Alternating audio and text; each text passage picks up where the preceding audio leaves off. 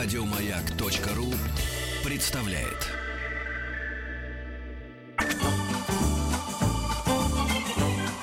Дышите глубже.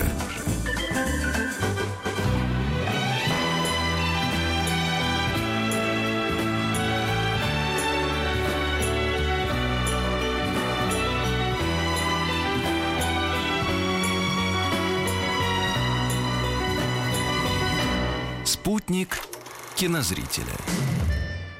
Оль, а можешь мне вот это та да да да я как будто ведущая, и красиво будет, музыку вот эту вот, вступление красивое.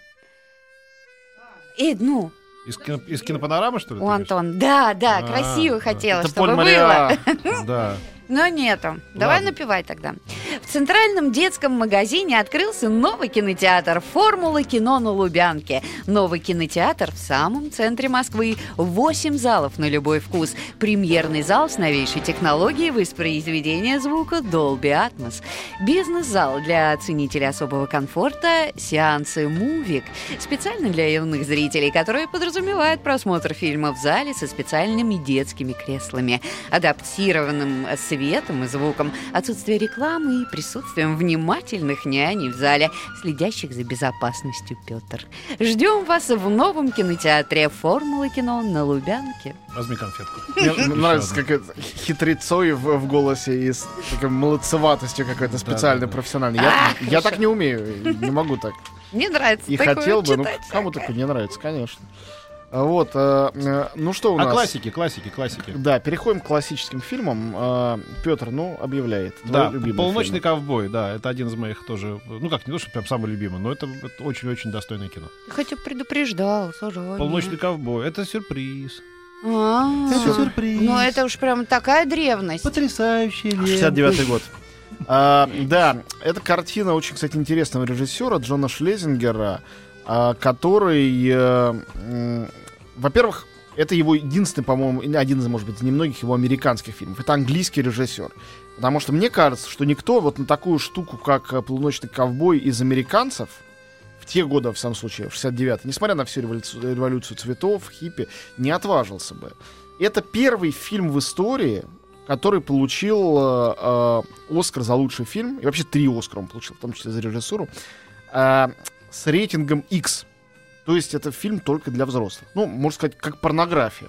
Потом ему рейтинг заменили на R уже позже, много лет спустя. А тогда читался X. А все почему? Потому что речь идет о гомосексуалистах.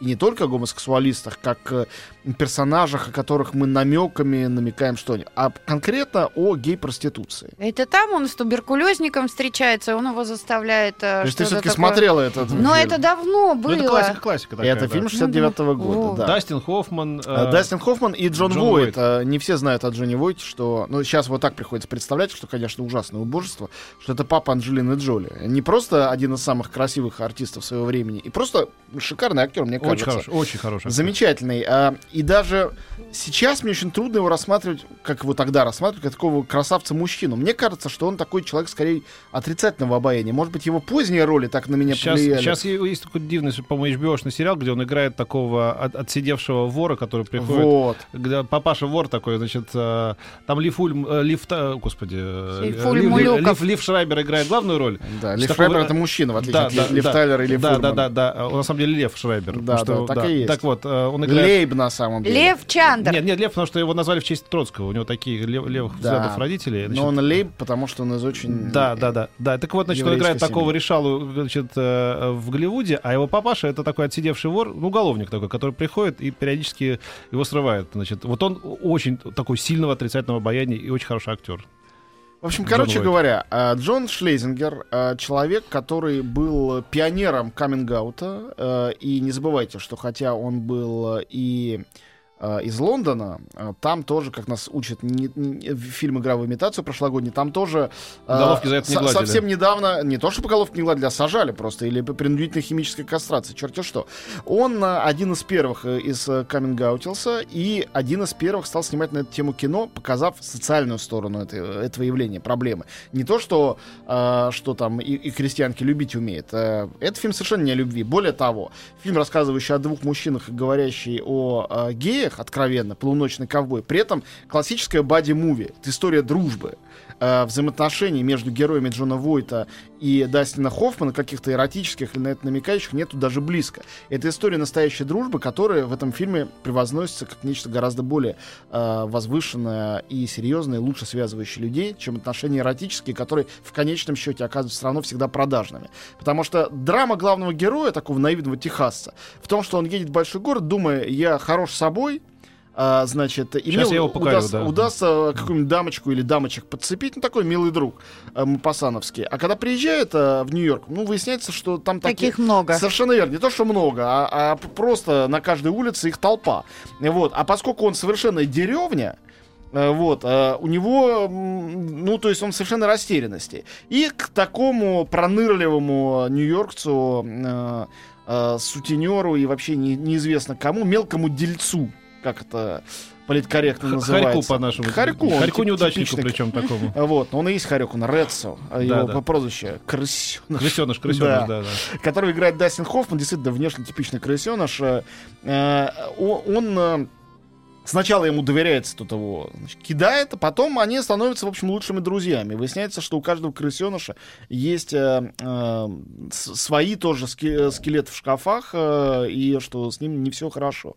На самом деле, эта история великая вот в каком смысле. Этот фильм, он кинематографически не является никаким откровением, ничего особенно нового не приносит. Он великий с точки зрения толерантности в э, глубинном, не э, поверхностно-политическом смысле этого слова.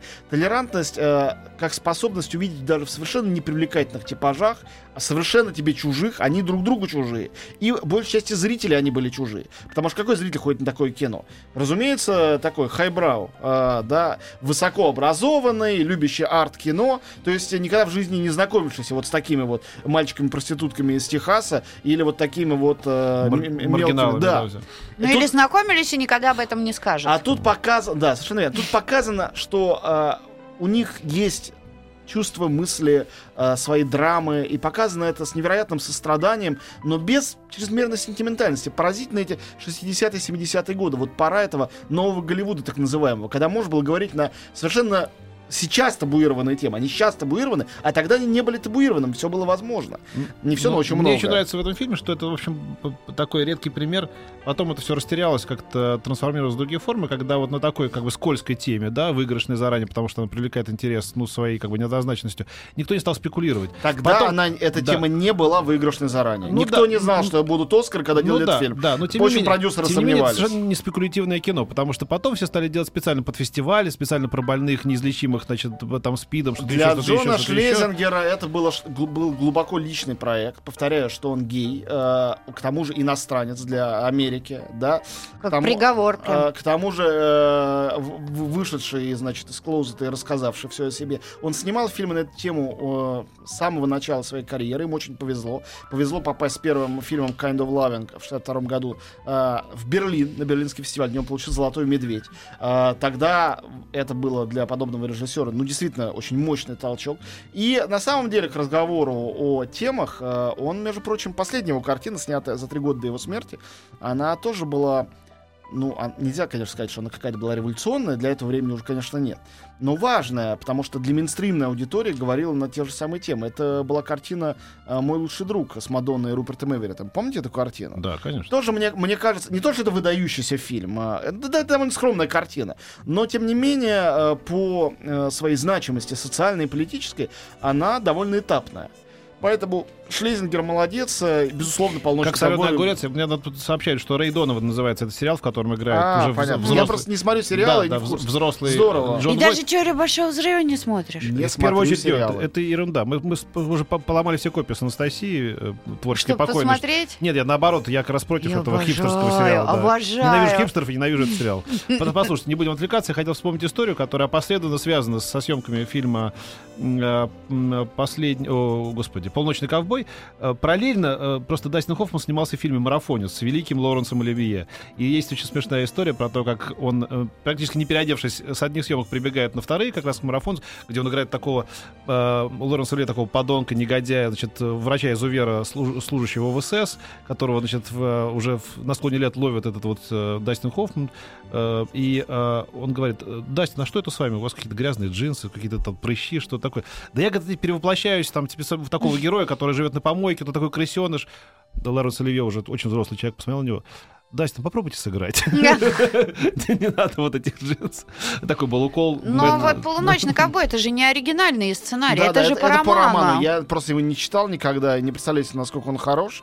Вот, но а, повторяю еще раз, что судьба просто режиссера Шлезингера говорит о том, что он выбрал да. этот роман а, только потому, что это для него очень... Э, а теперь давайте начнем тема. говорить о, о кино, которое мне понравилось гораздо больше, хотя и «Полночному ковбою» я даю должное. Надо пересмотреть. Да, это совсем не кино про Фрэнка Синатора, как вы могли подумать сейчас. Это а просто... Что-то сенаторское Там было, да. Слышится сейчас, да, сейчас. Да. Это, фра- это фрагмент саундтрека к этому великому... Я помню, что я, э, знаете, сейчас, сейчас напоминаю себе Ширвинда в фильме значит, «Зимний вечер в Гагарах». Я тогда был в Париже, первый раз был в Париже. Помнишь, когда он играет такого телеведущего музыкальной программы? Дайте пленочку, пожалуйста. Так вот, я оказался первый раз в Париже в 99 году. Само по себе событие для меня, потому что, ну, город волшебный, что там говорить.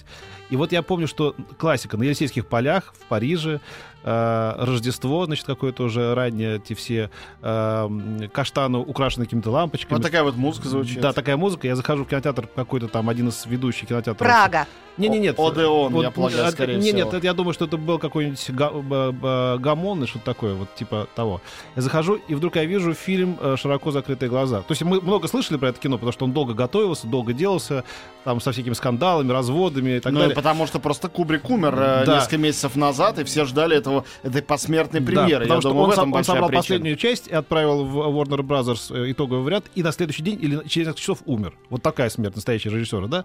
Просто вот умер после того, как закончил работу через несколько часов, не дожидаясь никаких э, э, отзывов о своей Ты знаешь, что, что есть легенда о том, что это просто красиво сочинили, что монтаж за него другие заканчивали, даже говорили, что это делал Спилберг, у которого действительно были свои отношения с Кубриком, который действительно потом сделал фильм «Искусственный разум» да. по Спилберговскому, э, Кубриковскому да. э, сценарию и да, замыслу. Да, да, да. То есть, ну, это, это, я думаю, что тайна, которая будет погребена навсегда. Да, так вот я посмотрел это кино, я вышел, у меня челюсть просто лежала прямо вот на Сен-Жермен, понимаете? просто это, это кино, которое тебя сваливает просто с ног как-то, да? Причем ты с ним, с ним живешь еще какое-то несколько, несколько дней, если не недель. Uh, магия его не, непостижима. Я боюсь его пересматривать второй раз, потому что не хочу, чтобы это чувство разрушилось. Uh, ну вот что ты думаешь по этому поводу, Антон? Ну, я думаю, что любая магия непостижима, и особенно когда речь идет о магии искусства, а в данном случае ведь речь идет не только об этом, но и так называемой химии отношений. Вот мне кажется, что я с такой низменной вещи начну. Про Кубрика все ясно, но ведь на фильм в основном шли не из-за него, не потому что он умер, а из-за того, что там Том Круз с Николь, Николь Кидман. Кидман да. Предыдущие их фильмы были э, в самом начале их отношений, когда они друг друга влюбились. И очень много было спекуляций на тему того, что нет у них настоящей любви, что такое брак по расчету, звезда и звезда, э, и на самом деле все у них не слава богу. И понятно, что действительно не все было слава богу, поэтому фильму чувствуется. Но это фильм, после которого парадоксальным образом, хотя они сразу после этого развелись, у меня как раз возникла абсолютная вера в то, что это настоящая пара, то, что это все не витрина, не... Потому что ощущается настоящая боль и настоящая связь и настоящая близость, и это не сыграно актерски. Это режиссерски вытащено из них. И известно, что Кубрик для того, чтобы вытащить, делал довольно радикальную вещь. Он, он же был перфекционист. Он снимал там по 40-60 дублей. И в частности, он так снимал дубли, когда они оба были голыми. Mm. Вот. А, и понятно, что какие бы они ни были там суперпрофессионалы, для актеров, уже к тому же знаменитых, понятно, да?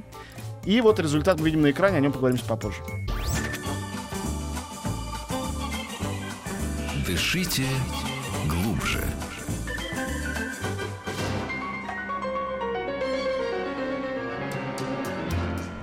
Итак, что же на экране фильма э, широко закрытыми глазами? Я.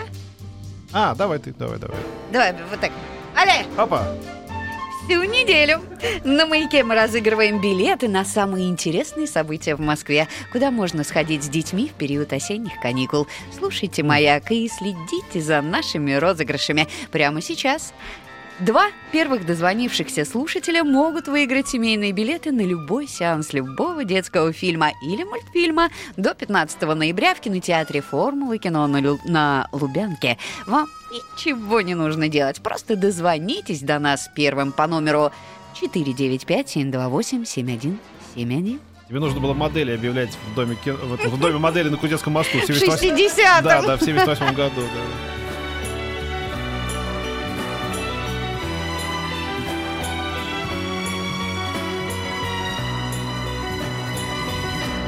Спутник кинозрителя. Да, мы возвращаемся к э, фильму «Широко закрытыми глазами». Очень долгое время бытовало мнение, что это самый неудачный фильм Кубрика. Я категорически с ним не согласен. Я знаю, откуда это взялось. Мне кажется, что поздняя работа Кубрик долго не снимал. Она вышла через 12 лет после его предыдущего фильма «Цельнометаллическая оболочка». И э, люди просто ждали, что это будет неудача. Тем более, что участие таких двух актеров в главных ролях сразу настраивал на скептический лад. Я напомню, что в той же... Ну, хотел сказать, что в цельнометаллической оболочке не было звезд. На самом деле, э, со звездами Кубрик в течение своей жизни много раз работал. Но действительно не работал уже давно.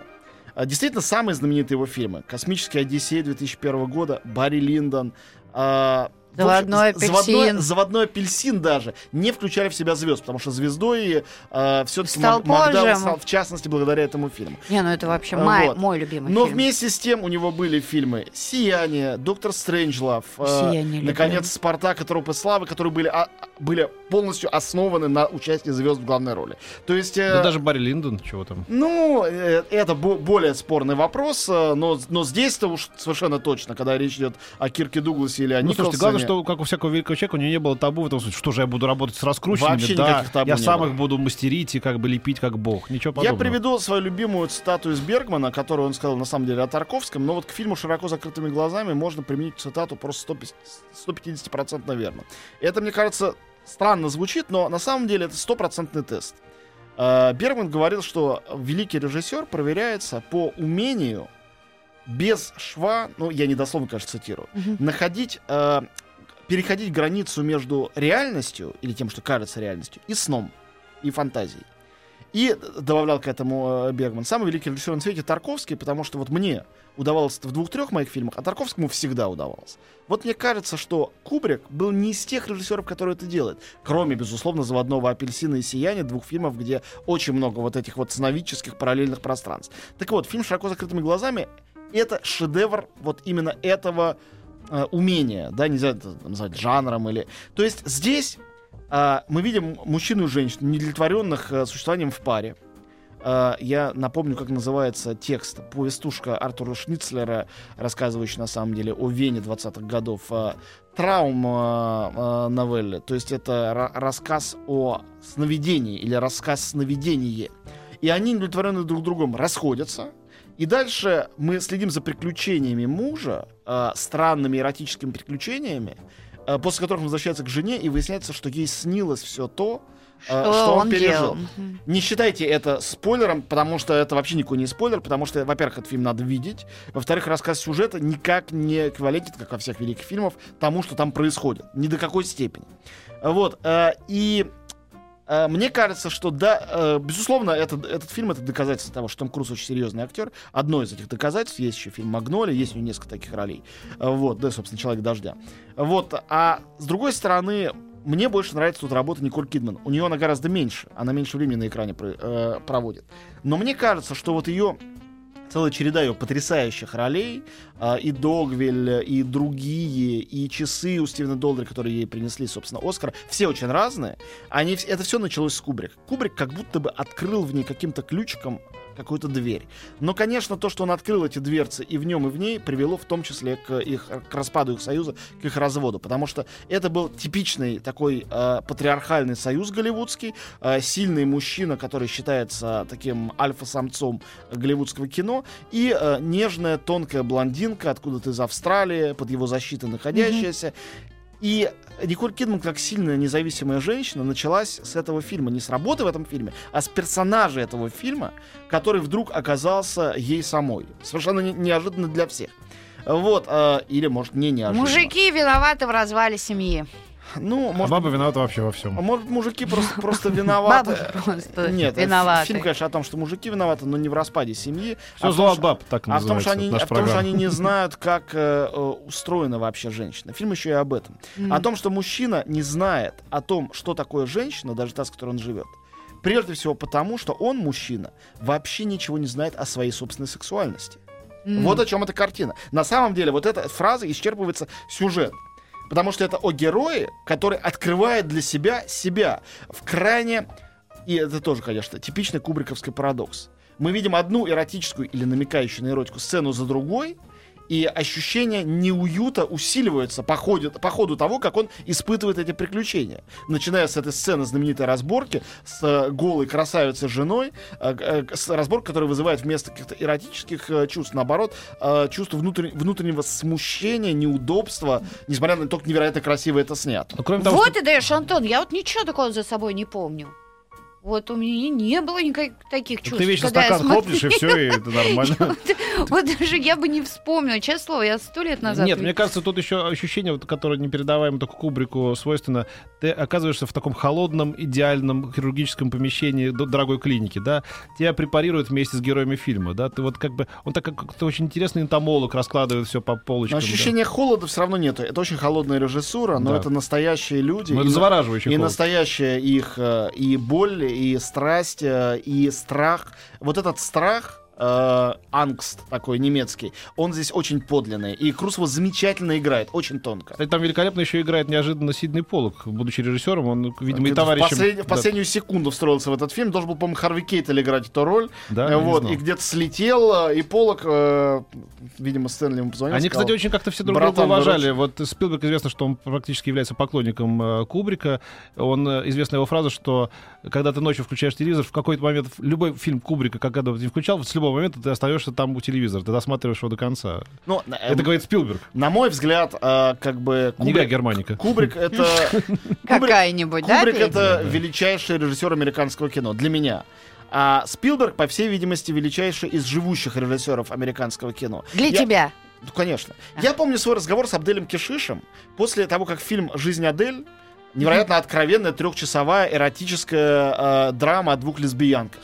Э, фильм получил главный приз «Золотую пальмовую ветвь» э, в Каннах. И очень многие удивлялись. Спилберг, он был в главе жюри. Ортодоксальный еврей, многодетный отец. Ну как такую непотребщину он наградил? Почему? И я, конечно, не в такой форме аккуратно спросил, говорю, вы со Спилбергом после этого общались? Ну, думаю, может быть, там голосованием задавили Спилберга, не дали ему своего выбрать. А, а Кишиш посмотрел на меня как на идиота и был совершенно прав. И говорит, слушайте, он же режиссер, и я режиссер. Но режиссер же знает, что сделал режиссер и в чем его. Неважно, про что, как. Точно так же и с Кубриком. Мне понравился Адель фильм. Да, Молодец. я смотрела. Это Вот. правильно. Мы найдем возможность о нем поговорить со временем. Спасибо, пока. Еще больше подкастов на радиомаяк.ру.